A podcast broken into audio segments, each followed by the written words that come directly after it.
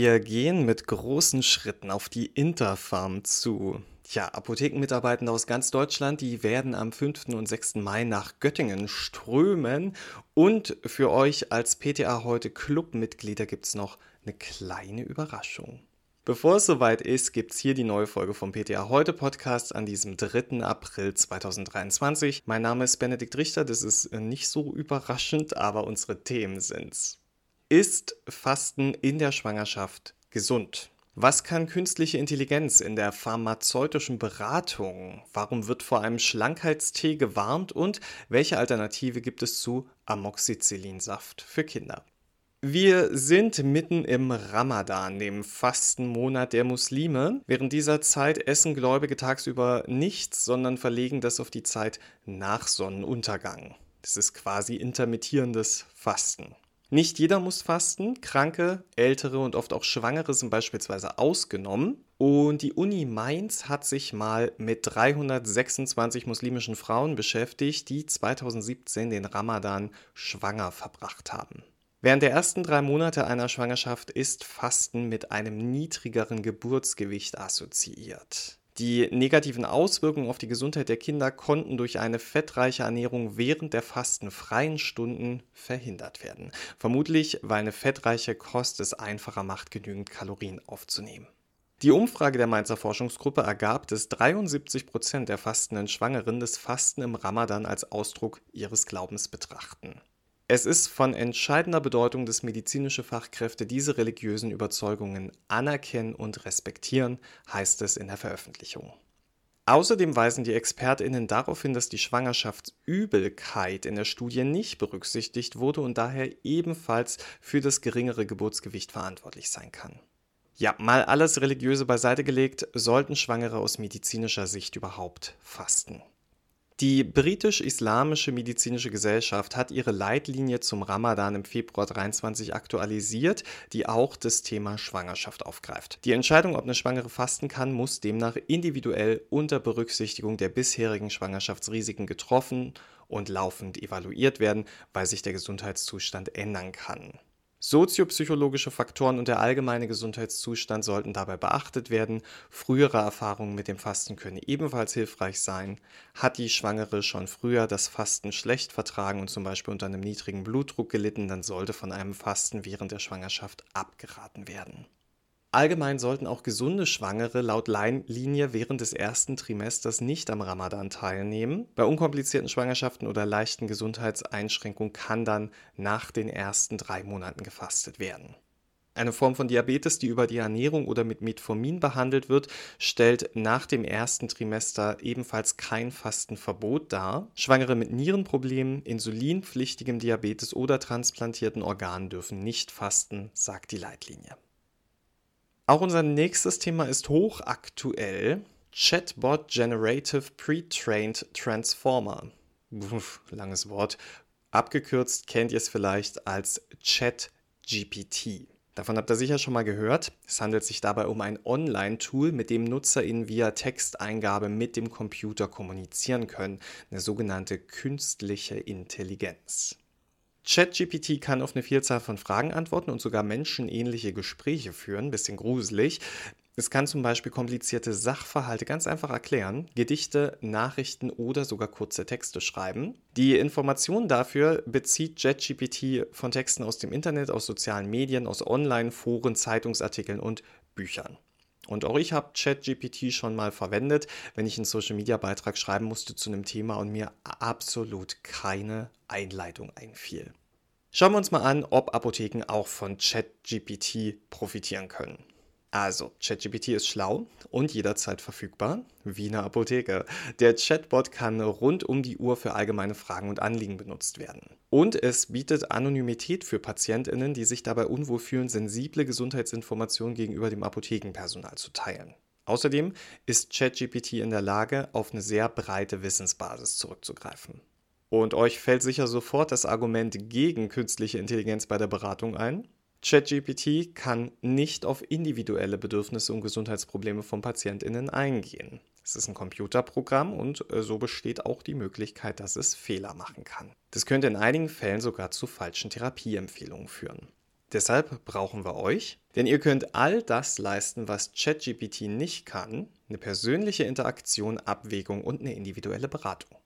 Aber wir wollen ChatGPT nicht gleich in die Schublade räumen, denn im Zusammenhang mit einer Verbesserung der Therapietreue könnte die künstliche Intelligenz unterstützen, indem sie die Medikation von PatientInnen mit schlechter Adherenz mit anderen Medikationsplänen vergleicht und daraus erkennt, welche Medikation und welche PatientInnen zu einer Non-Compliance neigen. So können schlecht performende Therapien herausgefiltert und geändert werden. Alles zugunsten der PatientInnen. Um solche Projekte in Zukunft möglich zu machen, müssen jedoch noch datenschutzrechtliche Voraussetzungen geschaffen werden, um die Privatsphäre der Patientinnen zu wahren. Immerhin arbeiten die KI-Systeme mit einer Unmenge von unterschiedlichen Daten. Die Daten der Nutzer könnten beispielsweise nur in anonymisierter Form auf den Cloud-Servern hochgeladen werden und die Arbeitsprozesse der KI müssen so transparent wie möglich sein. Auch im HV sind KI-basierte Systeme denkbar. Nach Analyse von Kundendaten, Vorerkrankungen und eingenommenen Arzneimitteln könnte die KI zum Beispiel helfen, die Arzneitherapien noch individueller zu gestalten und zu optimieren. ChatGPT könnte Apotheken und Kundinnen auch bei der Bestellung von Medikamenten über die Apotheken-Website unterstützen, indem die KI dann Fragen zur Verfügbarkeit von Medikamenten beantwortet, Empfehlungen gibt oder auf alternative Medikamente hinweist. So könnte der Bestellvorgang vereinfacht und beschleunigt werden. Und außerdem kann ChatGPT KundInnen dabei unterstützen, Termine in eurer Apotheke zu vereinbaren, also beispielsweise zum Anmessen von Kompressionsstrümpfen. Da könnte dann der Chatbot Fragen zu verfügbaren Terminen und Dauer beantworten und KundInnen entsprechend einplanen. Und wer jetzt sagt, also ich will keine künstliche Intelligenz in meiner Apotheke, Tja, leider zu spät. Schon heute wird künstliche Intelligenz in Warenwirtschaftssystemen genutzt, zum Beispiel beim Management von Verfalldaten, von Rabattverträgen und anderen gesetzlichen Vorgaben. Das passiert durch bestimmte Algorithmen im Hintergrund der Software, die auch auf künstlicher Intelligenz beruhen. Die Software kann dann mithilfe der Daten der KI berechnen, welche Produkte in welcher Menge bei welchem Großhandel am besten zu bestellen oder an Lager zu nehmen sind. Und mit jedem Abverkauf lernt das System hinzu, das ist dann diese künstliche Intelligenz. Und auch unsere Kommissionierer arbeiten ja nach solchen Prinzipien und räumen zum Beispiel mehrmals am Tag um. Der Deutsche Ethikrat fordert in einer aktuellen Stellungnahme klare Regeln für den Einsatz von künstlicher Intelligenz. Softwaresysteme verfügten nicht über Vernunft, handelten nicht selbst und könnten daher keine Verantwortung übernehmen, heißt es darin. Die Beurteilung von KI müsse immer kontext-, anwendungs- und personenspezifisch erfolgen, erklärte das Gremium. Das Delegieren von Tätigkeiten an Maschinen könne für bestimmte Personengruppen, Akteure und Betroffene ganz unterschiedliche Auswirkungen haben, sagt die Sprecherin der Arbeitsgruppe Judith Simon. Für den Medizinbereich richten sich Empfehlungen des Ethikrats unter anderem auf die Qualitätssicherung bei der Entwicklung und Nutzung von KI-Produkten und es müssten außerdem ärztliche Kompetenzverluste vermieden und die Privatsphäre von Patientinnen mit intensiver Datennutzung in der medizinischen Forschung in Einklang gebracht werden. Plakativ gesagt, wir alle wollen rank und schlank sein und sportlich und attraktiv und tolles Haar und naja, also im Jahr 2023 begegnen uns im Internet perfekt aussehende Menschen. Von nebenan teilweise. Der Wunsch nach dem perfekten Aussehen wird immer größer und Produkte, die uns das versprechen, werden immer beliebter.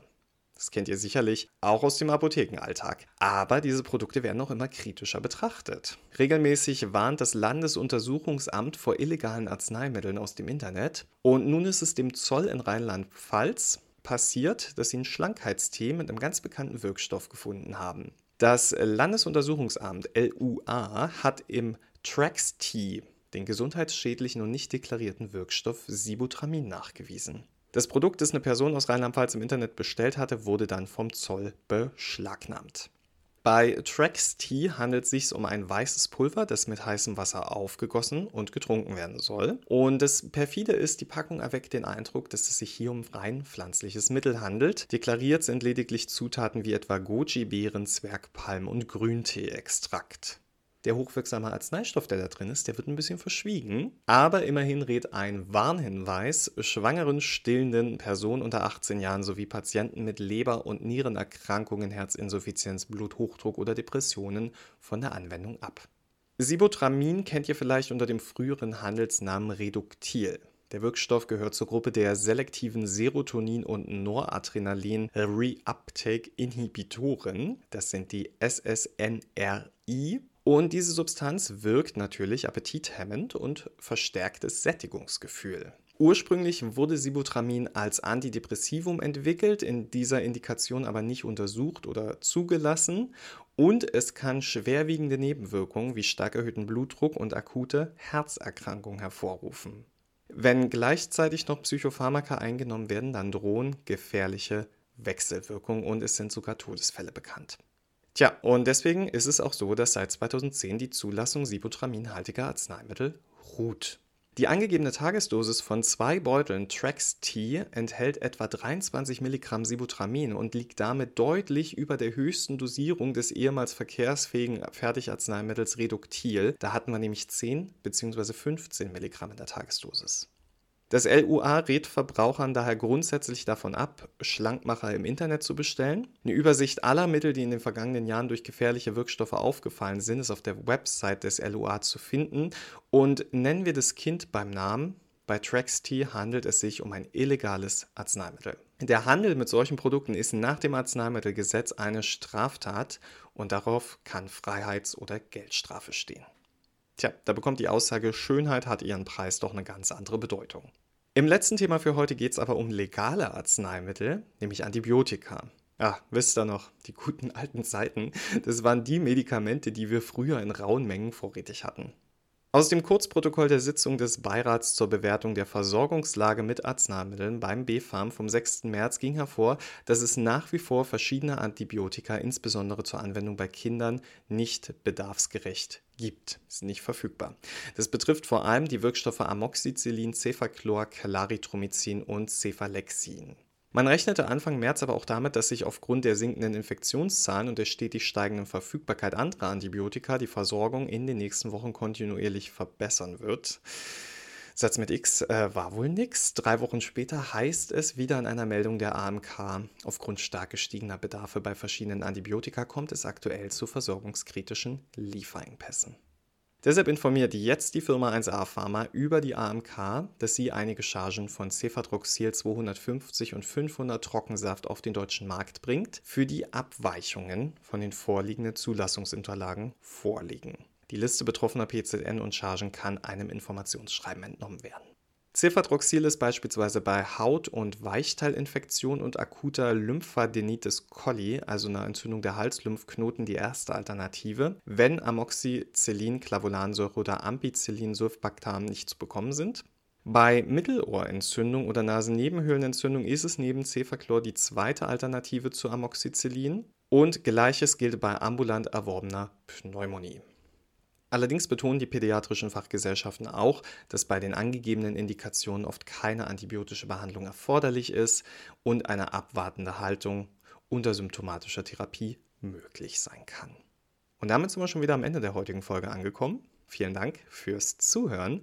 Wir starten jetzt also in eine neue Woche und ich wünsche euch dabei ganz viel Spaß und stets freundliche Menschen in eurem Umfeld. Wenn ihr mögt, dann hören wir uns nächste Woche wieder Ihr ahnt es schon, ich werde auf jeden Fall da sein.